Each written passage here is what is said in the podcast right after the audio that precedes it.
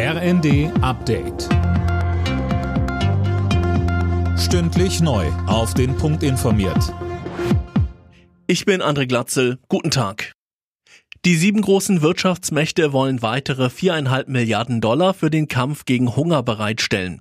Das haben sie zum Abschluss des G7-Gipfels auf Schloss Elmau vereinbart. Russland wurde dazu aufgefordert, den Export von ukrainischem Getreide zu ermöglichen. Und auch über den Wiederaufbau nach dem Krieg wurde gesprochen.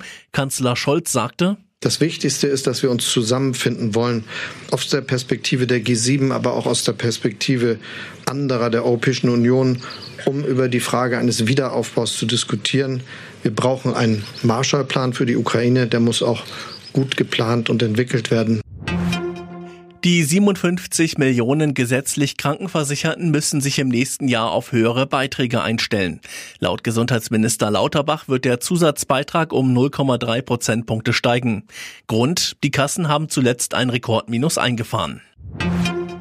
Über 2700 Fälle von Antisemitismus sind im vergangenen Jahr in Deutschland gemeldet worden. Tendenz steigend, so die Recherche- und Informationsstelle Antisemitismus bei der Vorstellung ihres Jahresberichts. Der Antisemitismusbeauftragte der Bundesregierung Felix Klein sagte, Das ist erschreckend. Es ist ein erneuter, dringender Handlungsauftrag an uns alle. Gleichzeitig, aber so vielleicht verwirrend das klingen mag, bedeuten diese Zahlen indirekt auch einen Erfolg. Denn erstens haben doppelt so viele Meldestellen zum Bericht beigetragen wie noch im Vorjahr. Und zweitens ist es offenbar gelungen, auch die Meldebereitschaft zu erhöhen. In Bayern hat die Polizei 72 Hundewelpen im Wert von mehr als 100.000 beschlagnahmt. Drei Männer aus der Slowakei wollten die Tiere aus ihrem Heimatland bis nach Spanien und Portugal transportieren.